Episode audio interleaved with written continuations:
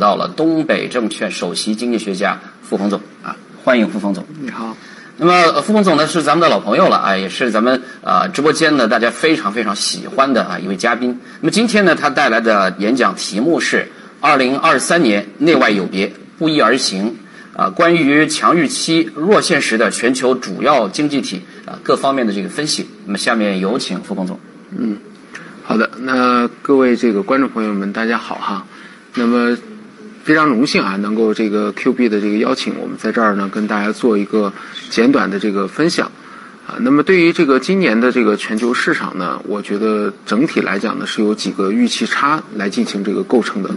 那么它跟这个过去的一年多，就是二零二一年的十一月份以后啊，这大概有个一年多的这个时间里的这个宏观大年的这个清晰的脉络主线呢，到了这个今年呢，其实会多多少少让你感觉。啊，非常的有这个啊纠结的这个地方啊，所以整个市场呢可能会进入到啊，或者说已经进入到了，我认为呢实际上是一个典型的宏观小年的啊一个逻辑，而且呢它主要交易的一个路径呢，其实更多的会集中在这种预期差的波动上啊，而不是一个我们说像过去的一年多的时间里是个单边的啊一个节奏。那当然了，在这个预期差的过程中呢，我们说过去一年多的这种。啊，全球的流动性的收紧带来的这样的一个啊很快速度的这样的一个去杠杆的一个行为啊，其实一直到这个今年，我们说还持续的在不同的领域中间在发酵。那么，比如说最近的大家在关注的啊，我们说像这个美国的硅谷银行 Signature 的事件啊，以及包括我们说大家在关注的啊，这个瑞士的这个 CS 的问题等等。啊，其实呢，这些问题呢，本质呢，都跟这个过去的一年半的时间里边，这种加速的流动性的这个收紧啊带来的这样的一个我们说这个去杠杆，实际上是有关系的。而重点呢，可能穿透过啊，我们说过去比较繁荣的这种股权投资呀、VC 啊、PE 啊，以及市场啊啊一些这个科创啊、高估值啊，甚至包括跟它相关的这些企业也好、人也好。啊，甚至包括跟它相关的一些投资机构也好，啊，然后呢，穿透的影响到了目前的啊这个金融机构啊，所以也造成了今年我们看到，就是说大概最近的这段时间内，市场啊开始出现这种担忧的这种风险。那用我的话说呢，即便是这种担忧，它里面也存在着一个同样的预期差。呃，一个预期呢，其实就是在预期是否会把这个全球的经济拖进去。啊，或者把全球的金融系统拖进去啊。如果把金融系统拖进去呢，就很多人在预期的，哎，是不是零八年？如果把经济这个拖进去啊，大家其实也预期的是啊，说白了就是把美联储给拖下水嘛。那这里面呢，我认为呢，就是说这个海外的预期差呢，将主要的集中在这次你对于我们说美联储的整个这个加息的周期末端怎么去判断的这个问题啊，它不可能不太会像。我们很多人传统中理解的这个，呃，这个这个逻辑线，啊，当然了，我们说在年初的时候我已经这个说过了，我说今年呢，其实很多交易员啊，我们说大类资产的交易员呢，可能很想要一个完全翻转的，呃，我们说这个这个这个交易逻辑啊，就是从这个过去的一年半，二零二一年的十一月份到二零二二年的十一月份这样的一个空头宏观大年，对吧？中国的经济呢，受这样的一个啊疫情封锁的这种影响。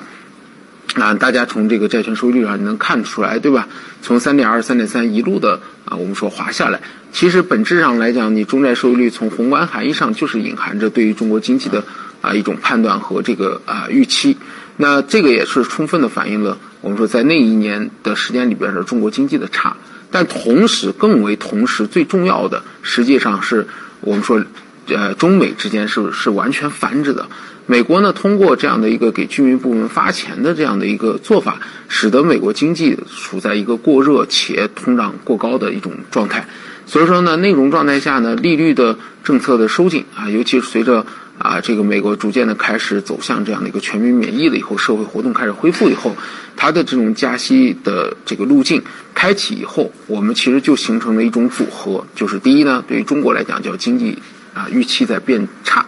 但是呢，对于海外来讲呢，是利率预期在变高。这两个组合在一起，其实就是我们很多人想知道的那个叫，哎，什副总啊，什么叫做宏观大类资产交易的大年呢？这个大年呢，简单讲就是分子向下，经济向下，利率向上，这是最惨的，对不对？啊，所以说呢，你会发现呢，在这个这个二零二一年的十一月份到二零二二年的十一月份，全球的资产表现啊，无论是这个。啊，海外的这个资产，还是包括我们说香港的恒生科技，还是包括 A 股国内，都呈现了非常典型的高利率去挤压这样的一个估值的啊这种交易啊，所以说呢，从这个我们说这个这个这个挤压的过程中带来的一个结果，就是一个很典型的熊市大年啊，只是说这个熊市大年中跌幅最大的，其实用我的话说，还不完全是经济跌幅最大的，实际上是美美国的这个利率政策。啊，开始收紧以后带来的对估值的这种挤压，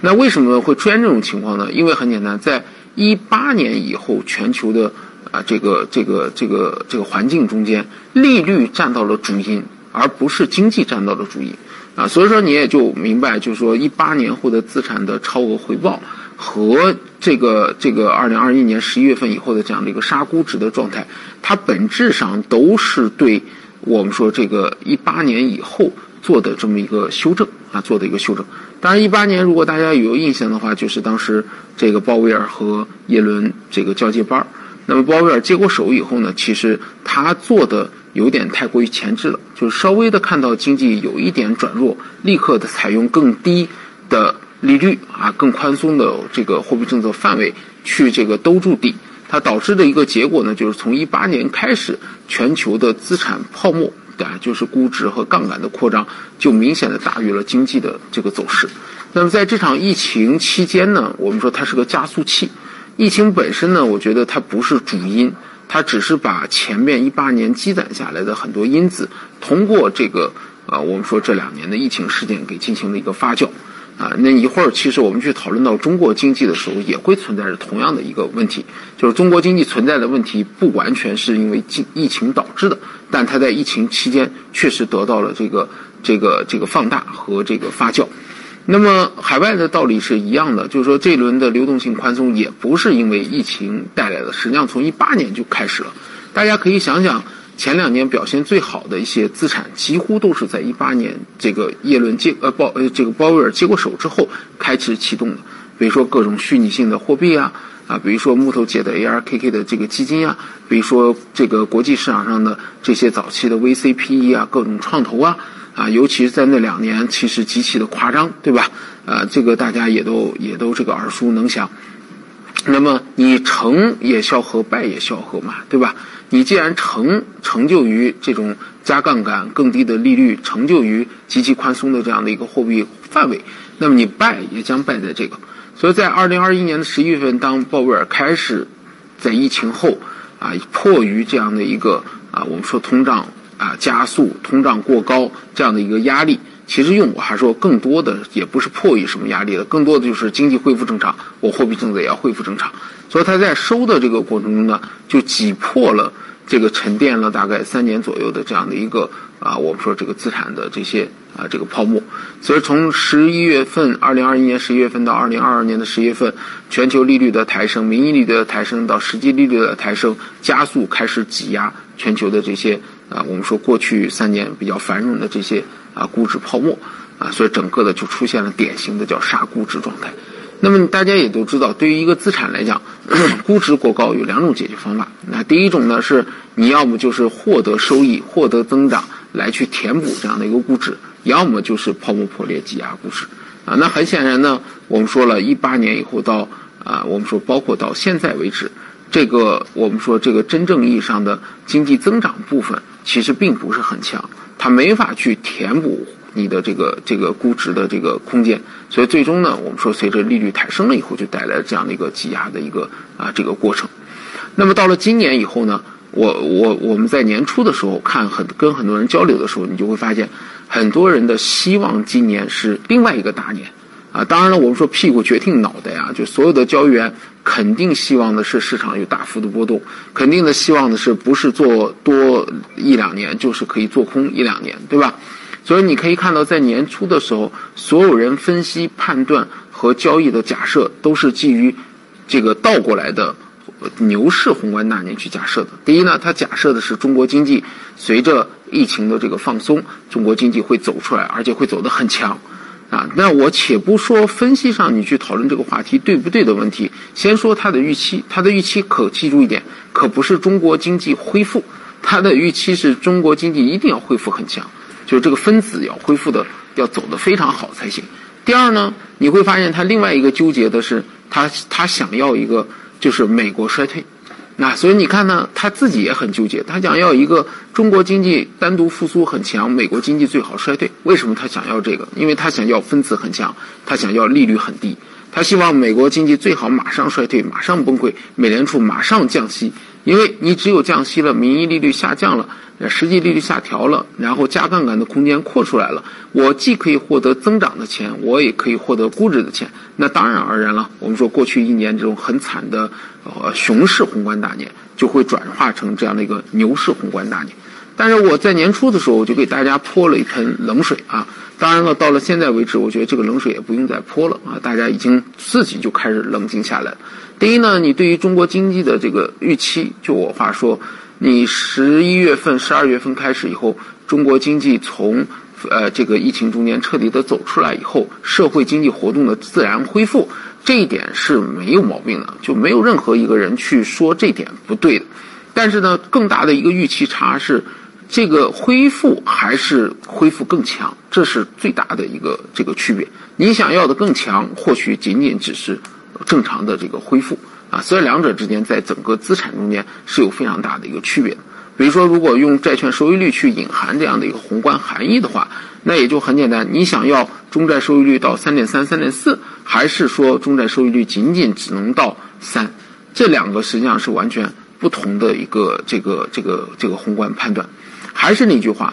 这场疫情到底对中国经济造成了什么影响？其实现在在讨论的所有问题，在疫情前的三点三、三点四都已经隐含了。也就是换句话说，中国从一一三一四年开始，我们说你的整个这个债券收益率就已经出现了趋势性的一个下降，它本质上已经将中国宏观经济里边蕴含的所有问题在里面就已经表达了。而我就一句话，很简单。就是居民部门的收入增速放缓，同时债务杠杆处在高位，它会对整个宏观经济盘子带来巨大的一个冲击和影响。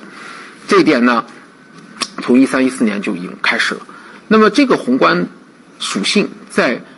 疫情期间有没有得到改善呢？答案是没有。那么疫情后会不会得到改善呢？这个答案也不会有。所以说，真正意义上，我们说这个疫情期间对中国经济影响最大的，实际上是收入的预期恶化。注意啊，是收入预期恶化，因为收入增速其实一直在放缓了，从一一三年以后就一直在放缓了。我们现在更可怕的是预期的一种放缓。既然它如果是源自于疫情困扰下的这种预期的话，它可不是说疫情结束了它就修复了。如果是武汉疫情那种很短暂的，我会告诉你，没问题。这个这个短暂的疫情封控了以后呢，这个预期很快的就消退了，因为它没有造成实质创伤。但是在二零二一年的这个这个开始的这将近一年半的这个时间里边，持续性的这种防疫，它带来了一个巨大的问题，就是它伤及到了根本。所以说，你整个这个收入收入预期到实质性的这个伤害，是这一两年带来的最大的这个问题。这个修复呀，没有大家想象中的那么快。啊，没有大家想象中的那么快，所以你在对整个终端需求部门的这个判断上来讲，我认为你根本没法给出更高。居民部门只是正常的在恢复，啊，只是正常的在恢复。那么，比如说很多大家在过去一个季度在讨论的一些话题呢，我觉得其实多多少少你实际调研以后都有一些问题。比如说大家会看到，哎，这个这个出行数据啊，很多人把它当成这个经济的啊，这个这个这个未来会更好的一种预估。那我想说的是，你这个经济的数据的恢复啊，就是出行数据恢复，难道这不是常态中间也应该具备的这个数据吗？你真正应该看到的，应该可能是比较细分的一些宏观数据。举个例子，你会发现，哎，比如说像春节期间，你会发现澳门的出行人口数字很高，但是呢，营收单客价很低。你会看到海南也是一样的，人山人海，但最后旅游收入反倒是低的。就是我们讲的这个人均消费其实是有得到抑制的，首先，第一点，人出门儿这是疫情结束以后的正常的常态，甚至出门儿更多。但是呢，消费力在减弱，这也是当前这个很大的一个事实。那比如说，有一些朋友当时跟我聊天的时候说：“副总，你看这个是这个浦东对啊，浦东啊，我们陆家嘴这周边，比如例子，商务宴请的成本在增加。哎，以前比如说宴请一桌两千块钱、三千块钱，现在可能变成了三千块钱到四千块钱。他说，是不是代表着经济很好？”我说呢，如果以商品去定服务价格，呃，按照商品逻辑去定服务价格的话，那么高端商务宴请里面存在着一个大问题，实际上是供给的收缩。就是过去两年，其实一些高端餐厅该倒的已经倒掉了。那么突发的这些商务需求，一下子会导致你这个供给是跟不上的。所以在短期内，你这个激发的需求和价格就是成正比的，没毛病。那么问题就回到了商务宴请需求为什么会增加？其实你稍微的调研一下就知道了，这里边有个啊这个段子，对吧？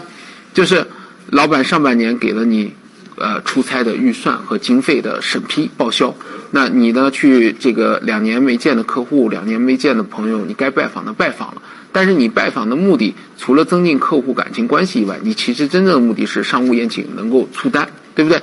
但是大家有没有想过一个问题啊？如果到了年终，举个例子，报销报了五十万，老板发现你拿回来订单还没有五十万，下半年该怎么做？啊，所以这个实际上你知道，后面的商务活动实际上到下半年，我其实反倒不是更加的乐观的，我甚至有点会去担忧，就是这个需求根本不足以支撑你这样的一个啊这个高端的这个商务活动啊，后面反倒还会这个进一步的减弱。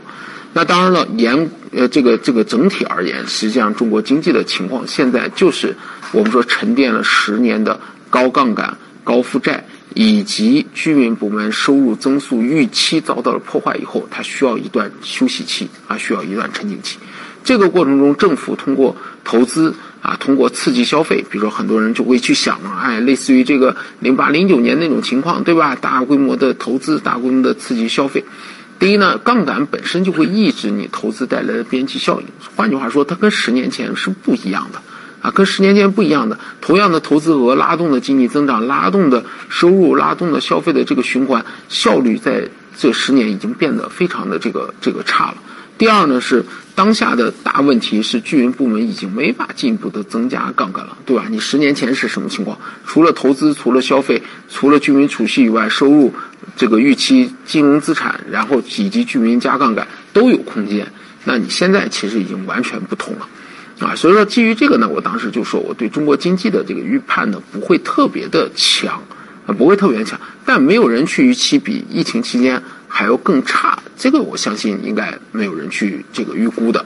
啊，所以当时呢我说中国可能像债券收益率能够达到三到三点一，其实已经是一个非常不错的一个疫情后的。啊，我们说这两年后的一个真实的一个表现情况。当然了，从中国目前的我们说政策的这个这个，因为我们刚开完两会嘛，所以说从政策的总基调上去看是非常务实的啊，就是没有再出现那种我们说很高的这种 KPI 考核的这种啊目标，更加的务实的去处理呃我们说经济中间的一些微观性的一些事件，作为自这个我们说在这个这个。这个这个国务院做出调整以后再做的这个目标，上面我觉得更加的这个务实了啊。当然了，很多人可能会觉得说，哎呀，是不是给的预期呃低于我们的预估了？用我的话说，其实是你的预估过高了啊，你的预估过高了。那这样的话，其实中国的这个预期差到了三月份以后，其实在逐渐的这个消退啊，逐渐的消退。那么在这差不多这个一个季度里边呢，海外的预期差呢已经走了两轮了。其实这两轮，我我用我话说都有问题，啊，第一轮呢是在十一月份到这个三呃这个二月底吧，三月初这样子，大家呢其实就一直在说的一个话呢，是因为利率曲线倒挂，因为这个加息加到现在这个水平，所以美国经济放缓的预期在加剧。啊，那当然了，很多这个我们说很多这个大力资产交易员呢，还按照过去四十年的这个交易逻辑再去讲啊，债券收益率曲线倒挂等于美国经济衰退，那么再讲这套东西，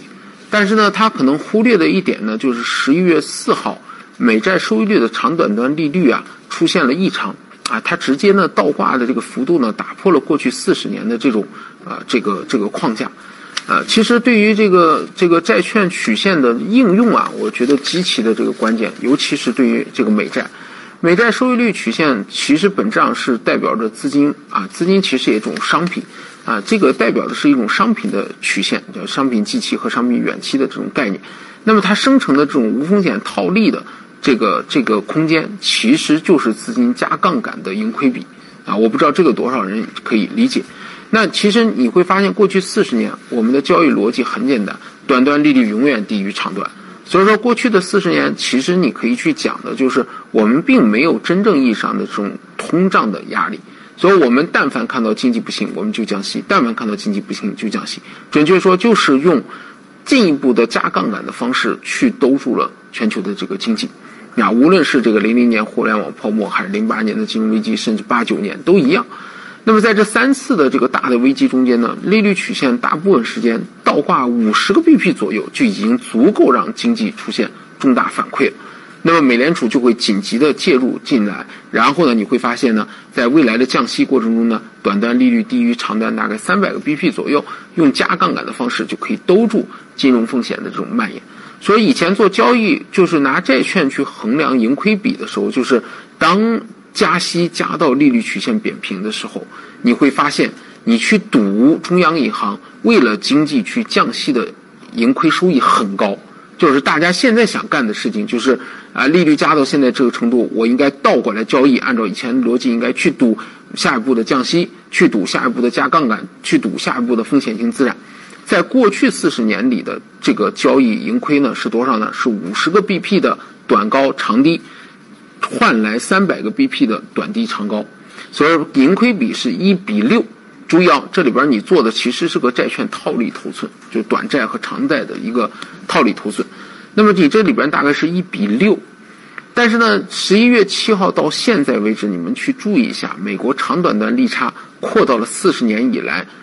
这个从前所未有的这个水平。比如说一年期、十年期最大的时候，你扩到一百三，那什么概念？就是说，你在美债收益率三点五，就利率曲线已经严重倒挂了，对吧？你在三点五的这个情况下去预测美国经济衰退，去预测下一步美联储降息，那么你会发现，就算你预测对了，你的盈亏比将变成你先要付出短高长低大概一百三十几个 BP 的这种这种这种亏损。才能够换来真正降息中间的三百个 BP 加杠杆的收益，所以你会发现呢，这一次跟过去四十年最大的区别就是债券远期结构，就是债券收益率结构告诉你，你的盈亏比降到了一比二点几，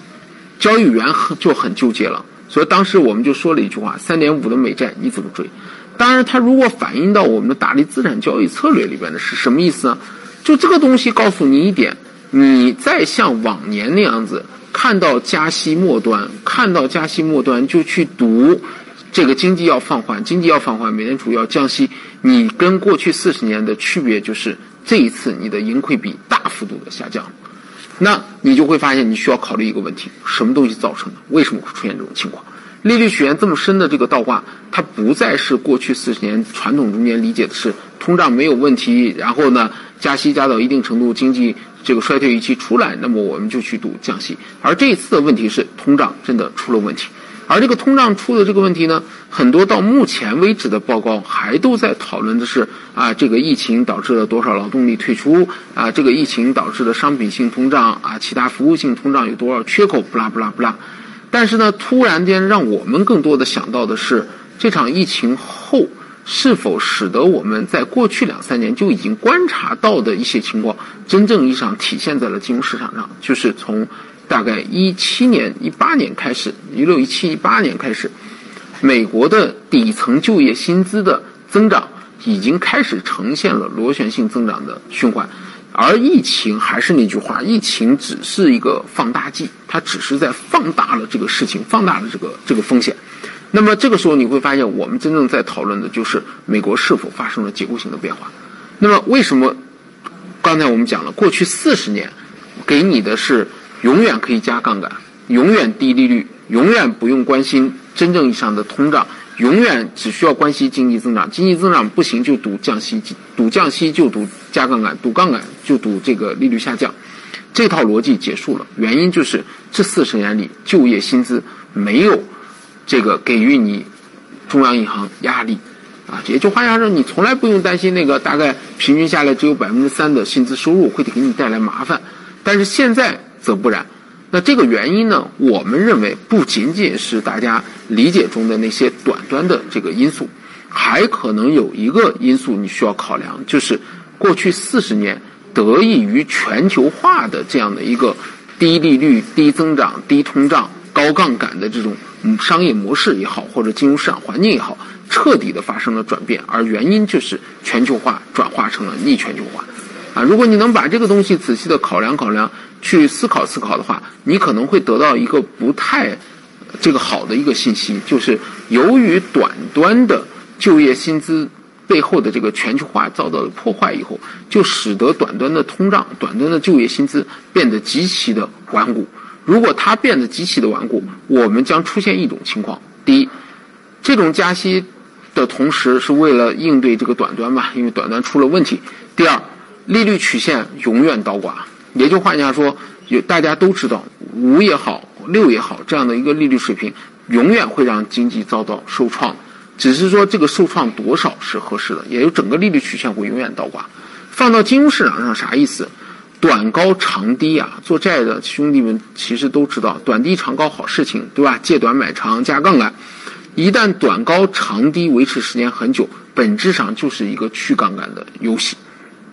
啊，那么当然了，其实在过去的一年多已经开始去了，对吧？已经大幅度的在所谓的 VCPE 创新型投资，然后呢，这个这个中概股、互联网这个什么信息技术等等，你会发现都在去，已经在去杠杆的过程中，呃，包括比特币，包括各种这种啊高杠杆、高估值的资产去掉。甚至从他的参与者，从他的公司，对吧？科网公司的大规模裁员，啊，估值的大幅度下降，科网公司大规模裁员，再到服务于他的，比如说硅谷银行等等，其实都是一根绳上的这个蚂蚱。利率曲线只要倒挂，本质上去杠杆就会带来这样的一个结果。无非现在要回答一个问题：这个利率到底多高？是六七八这样的直接让去杠杆去爆？也就很多人想要的一个结果，就是，哎呦，这个利率加到这儿以后，去杠杆会不会把经济和这个金融系统去爆？如果去爆了，我们就马上就迎来降息了，对吧？第二种是现在美联储讲的这个限制性利率水平，就是五到五点二五，就是你说我高吧，我不高；你说我低吧，我不低。那什么意思呢？你说我高，我没有直接的把整个体系拉爆，我只是拉爆了某些人和某些领域。你说低吧，我又我整个曲线还倒挂，又不能让你低到你可以加杠杆，所以说这就是美联储讲的限制性利率水平，它限制了一部分领域、一部分行业的加杠杆环境，啊，所以说呢，这个利率水平呢，五到五点二五是一个我们说假设中间的一个非常软着陆的一个温馨的一个利率啊，所以我以前形容过这个水平呢，大概就相当于哎七十度九青蛙。有一两只青蛙、三四只青蛙可能会死掉，但是整国青蛙整体的状态呢，就是说好不好，说坏不坏。所以你在美国的经济数据里，包括现在也好，包括未来，我估计啊，很长一段时间内你会看到一种情况，就美国经济数据呢，说白了就是你看起来你说它好吧，它不好；你说它坏吧，它又不足以支撑你去形成一个崩溃的硬着陆的那种坏。然后呢，你对利率呢就会形成一个在五到五点二五为毛的一个预期。所以你看，十一月份到三月份，大家预期美国经济会衰退，所以利率预期给的比较偏低。然后就业数据很强韧，然后鲍威尔出来一讲话，大家把利率预期直接往上开始预估六了。用我的话说，你低估了你是错的，你高估了你也是错的。也就是你把利率预期今年会六七八，那绝对错。但是呢，随着这个这个这个利率曲线拉到一百五十个 BP 这样的一个短高长低去杠杆。这个像硅谷银行 CS 这种老问题就开始暴露出来的时候，大家又开始极其悲观的预估今年会崩，就认为你看，哎，已经这个在我们说局域性风险上已经开始出事情了，它可能会导致系统性的风险。但是呢，我们说从交易员的角度来讲，它到底会不会产生？用我话说，你们谁也不知道。但你就看定价和你的盈亏比，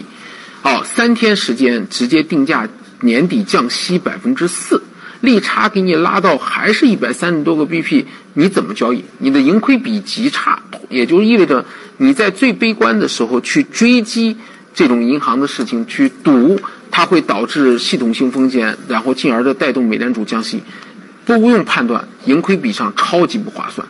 那啥意思？你没发现有些交易员在干嘛吗？既然你追击的盈亏比不划算，那么倒过来去赌的盈亏比就划算。所以有些交易员在干一件事情，最悲观的时候，把比如说美股，你把 VIX 干到了三十，大家都认为哇，美股要崩，对吧？金融体系要崩，这个这个，然后他在三十以上反倒是卖出 VIX，就卖出 VIX。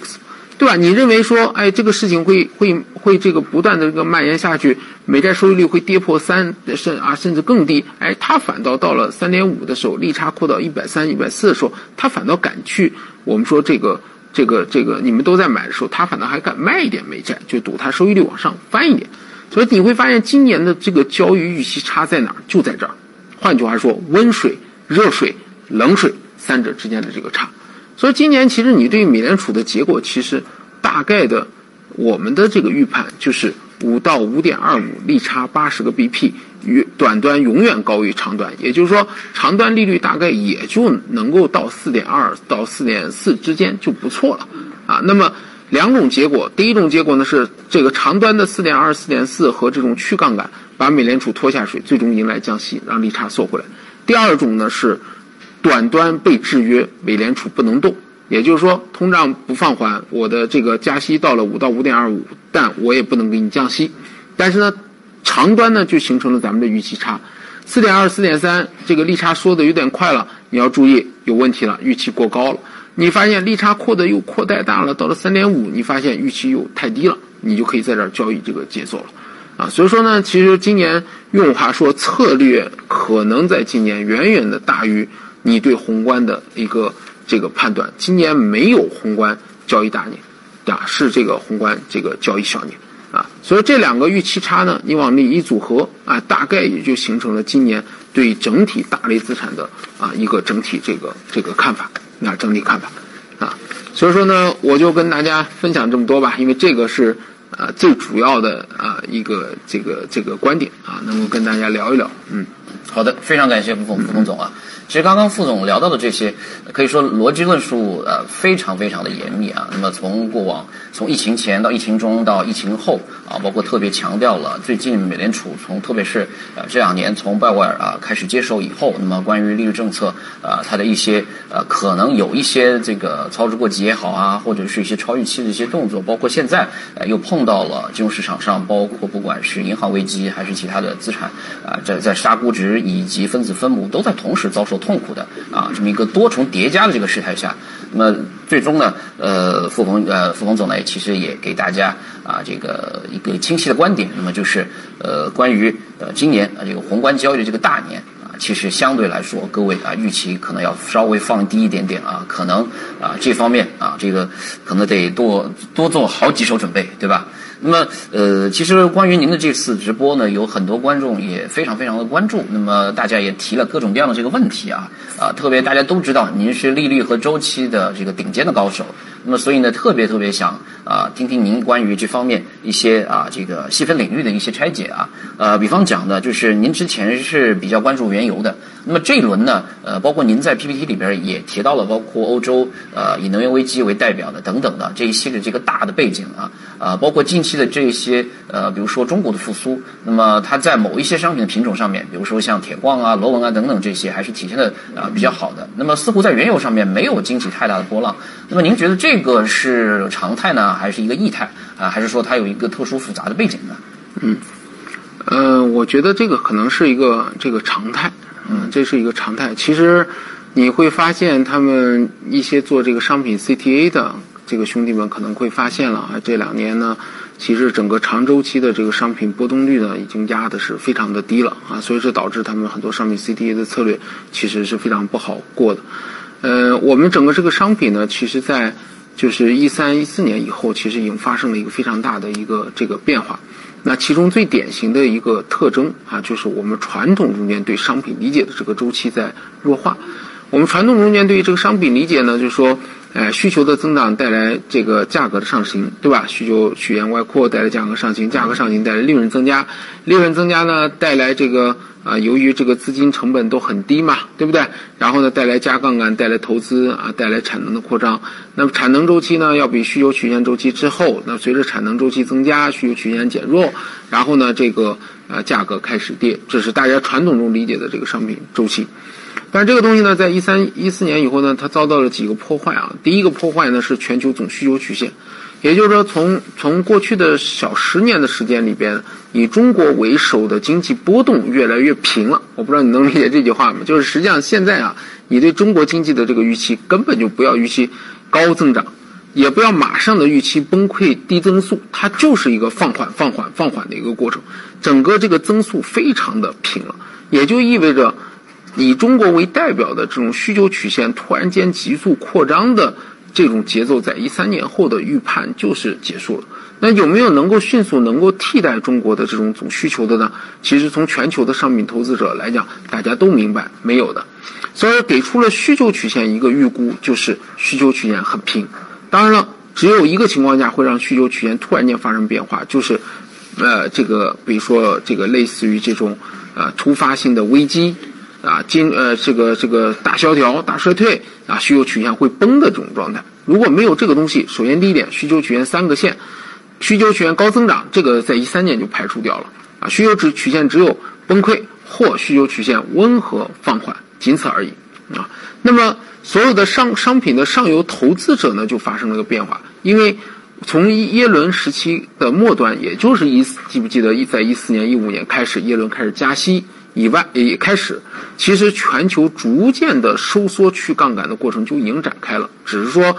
鲍威尔接手的时候又扩了一次，然后呢到疫情之后开始收。否如果没有鲍威尔这这一招啊，没有疫情这一招，其实我们从一四年、一五年就一直在收缩这个杠杆。大家记不记得利率曲线？其实在鲍威尔接手的时候出现过一小段倒挂啊，出现过一小段倒挂，那那就是典型的这个我们说当时的这个信号。那么。它隐含着什么含义呢？它隐含着就是说，这个整个去杠杆的过程中，商品上游投资其实它的加杠杆的能力和空间，或者资金杠杆的这个成本是在是在收紧的，在抬高的。而上游企业基于这两个判断，第一呢，我既然我的投资加杠杆不容易了，对吧？第二呢，是我的产这个这个这个需求曲线又不再进行外扩了，那么大家开始进入到什么？开始进入到相互搏杀且不再投资扩张的一个阶段。所以整个商品的上游的投资，其实在呃我们说一五年、一六年后就其实有停滞了，就整个供给曲线非常的缺乏弹性，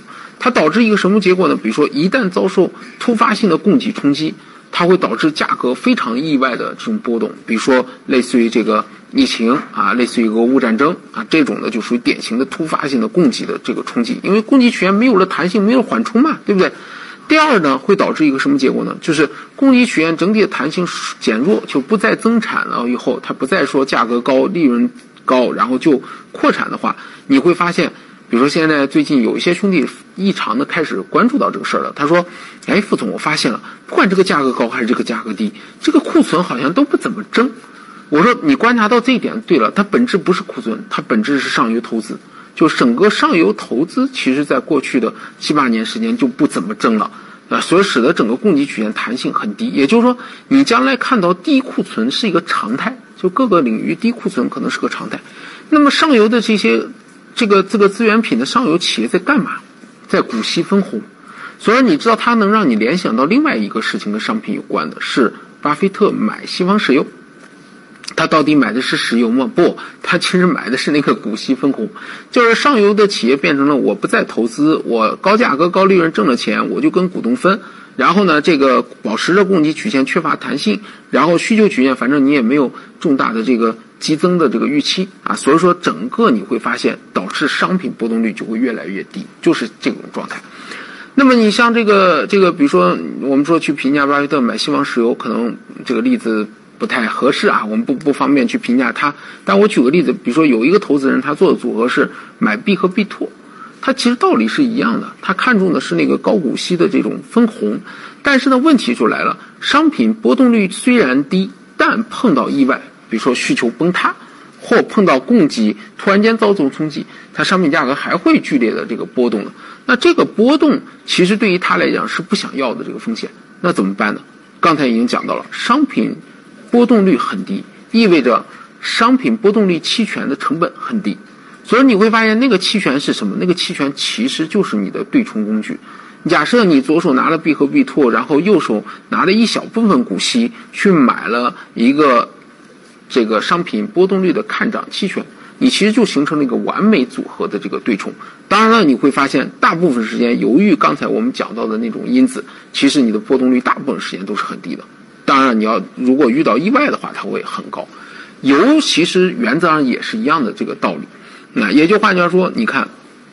这个这个油价。这个这个在这经受俄乌危机以后，其实也是很快的高 back 就下来了。那么其中呢，沙特对于供给的及时调节就很关键，对吧？你价格出了问题，供应体现短期出了问题，沙特把供给给你补一补，进行这个东西方的这种调节。但是当你的价格开始迅速回落了以后，它也迅速的把供给曲线重回到收紧的这个局面，所以它避免了导致这个价格剧烈波动的这个这个因素。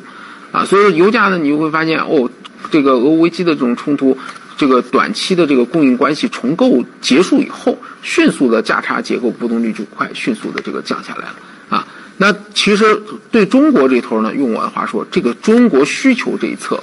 其实没有直接的作用在油身上啊。我们说包括了这个，当然油还有一个很大的缓冲，就是战略性库存，所以这块呢没有直接的这个冲击到。而对于铁矿和这个螺纹来讲呢，我觉得可能对于中国投资基建的预期可能要大于消费的这个预期啊，这中间实际上还是在那个需求曲线差上啊，需求曲线差上，所以这就是商品的一个这几年的一个非常特殊的啊一种情况。嗯，好的，谢谢副总。所以，呃，您的观点认为这必然是一种常态，特别是一三一四年之后，随着中国需求以及经济波动率的这个趋缓，那么这样的话，大的需求波动的冲击，对于大的商品周期的这个逻辑啊，发生了一个呃比较明显的一个反转或者是变化，对吧？嗯嗯。那么这是第一个问题。那么第二个问题呢，就是呃，您之前也提到，就是预期差。那么预期差里面呢，就是特别关于呃美国它的这个衰退的这个预期差。嗯。那么近期发生的金融市场上这些。风险事件，呃，一定程度上其实也加剧了市场上对于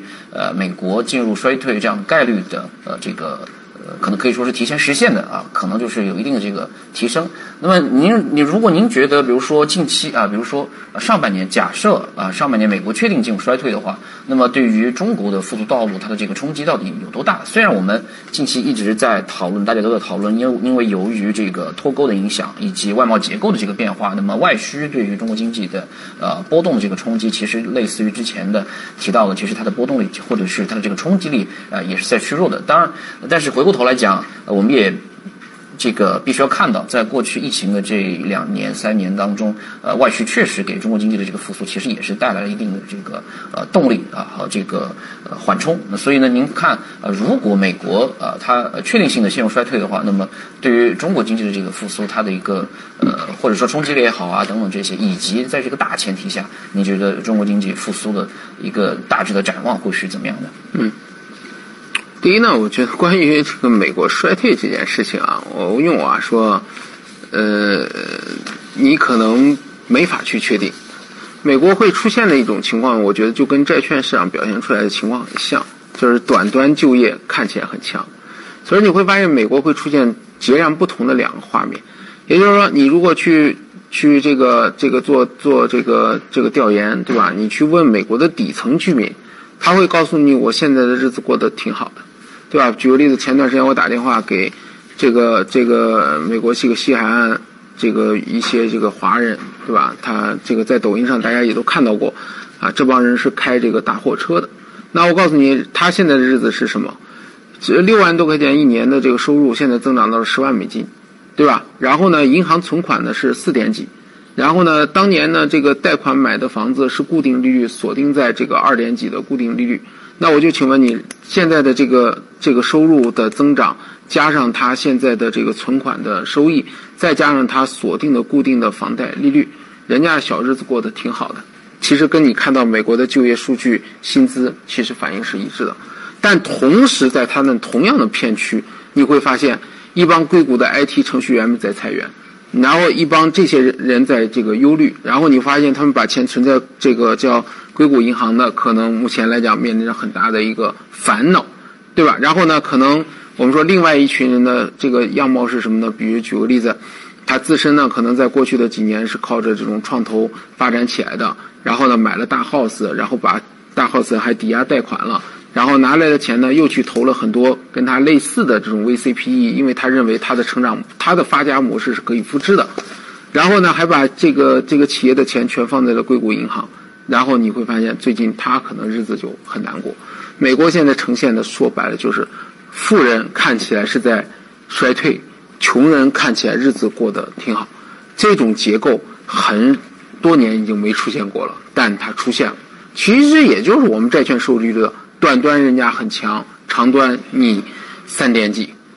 对吧？短端五，那这样子你就会发现五是那个普通底层，三点几就是你的顶层。这两者之间你说衰退吗？为啥我说我说在后边你们看到美国经济数据很有意思？这个数据经济数据更贴近于底层消费服务，还是更贴近于顶层的金融杠杆和生产？你会发现看到的是完全不同的答案。所以说，我觉得你们今年大部分人可能面临的一个问题，就是对美国会极其的纠结。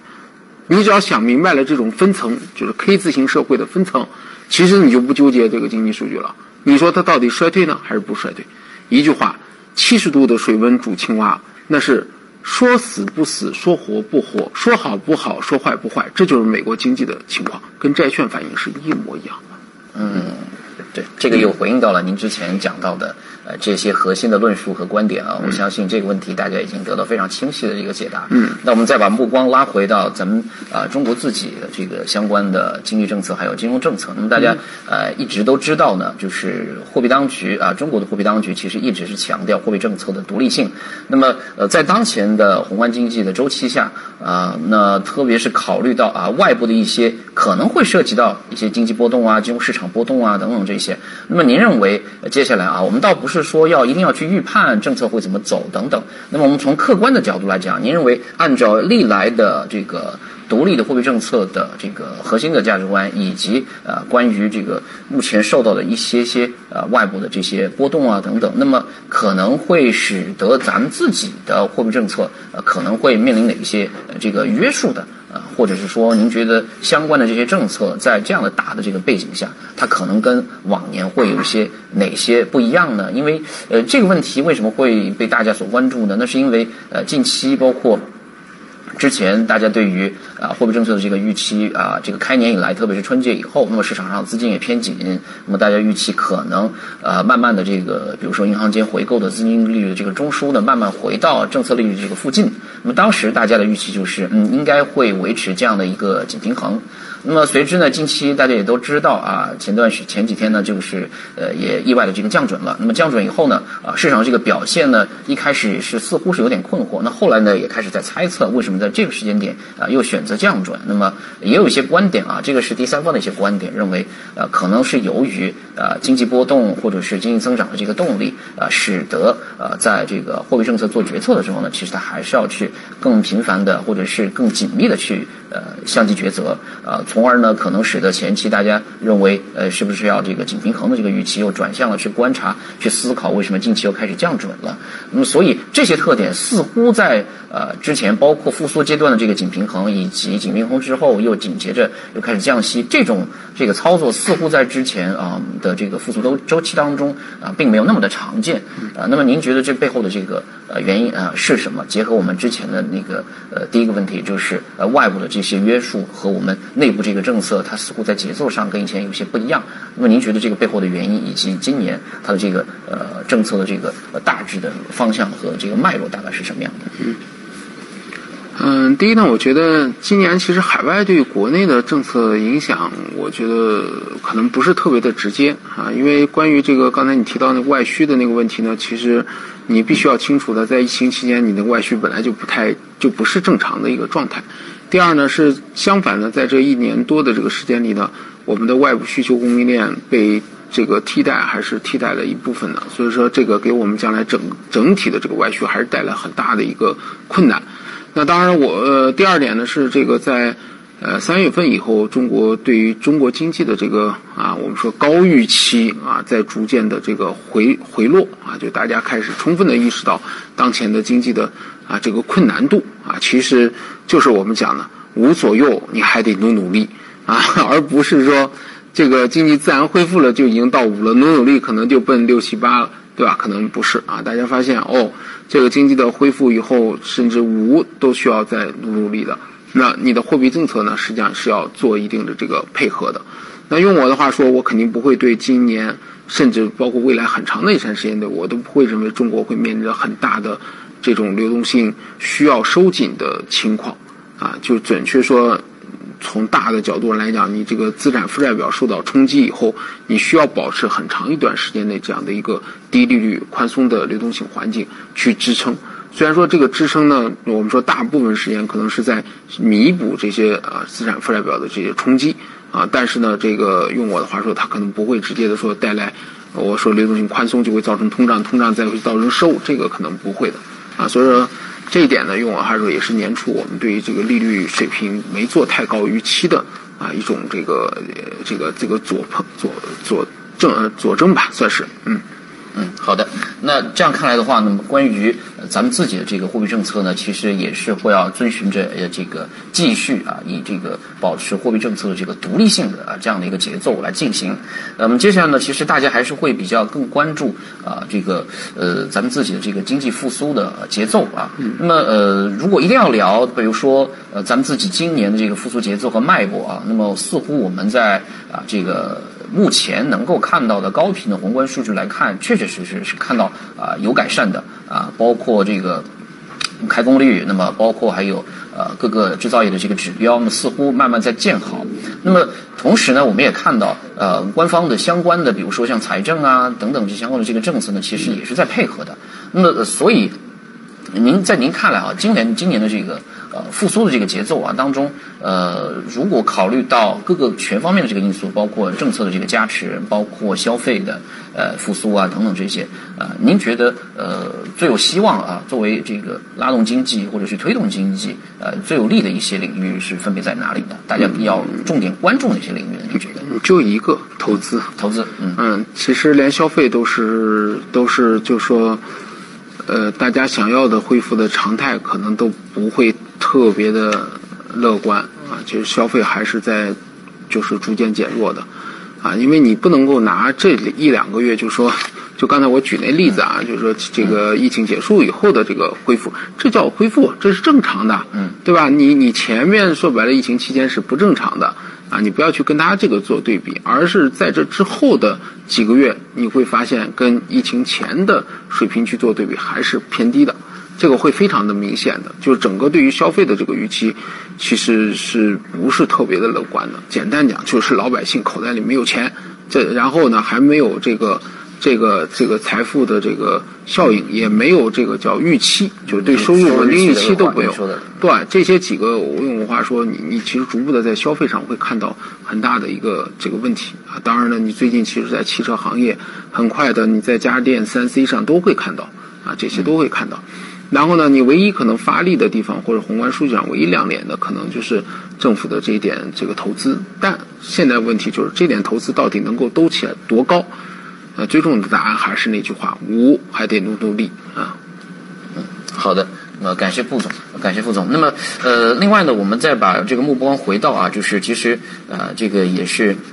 您一直来长期关注的关于美联储的这个货币政策，那么其实呃观众也特别特别关注啊，就是呃接下来啊，就是我们似乎看到大家现在都一致预期，包括您提到的这个五到五点二五的这样一个区间，那么呃对于联储的目前的这个政策预期来讲，似乎大家都在盯着这个区间，对吧？那么回顾鲍尔自上台以来，那么到现在他的整个的操作节奏似乎呢受到市场上这个批评和诟病啊也比较多。那么您认为他是会坚持自己的一贯的观点，还是去听取市场？的意见，呃，来呃这个呃做一些逆周期也好，或者是顺周期的这些调节。您认为接下来呃联储的这个政策的节奏和风格，呃是会遵循它的一贯的这个鲍威尔的风格呢，还是说会做出相关的适应周期的这个微调？特别是呃考虑到近期金融市场上各种风险事件的这个频发，甚至大家都在有一些担心是不是金融危机等等这方面的这个呃这个潜在的这个呃事件是不是又在来临啊？就是这个有请您来把把脉。嗯嗯，这个我觉得应该还会延续他自己的这个思路啊，继续的往下这个延续下去。现在呢，说白了就是大家金融市场嘛，大家说白了屁股决定脑袋，当然希望这个利率越低越好，杠杆越高越好了，对吧？但是呢，在这个去杠杆的过程中，肯定是要有人买单的，有人要付出代价的。但是呢，你只要不是说那种能够引发系统性的风险，或在经济层面能够直接传导到制约短端的这些底层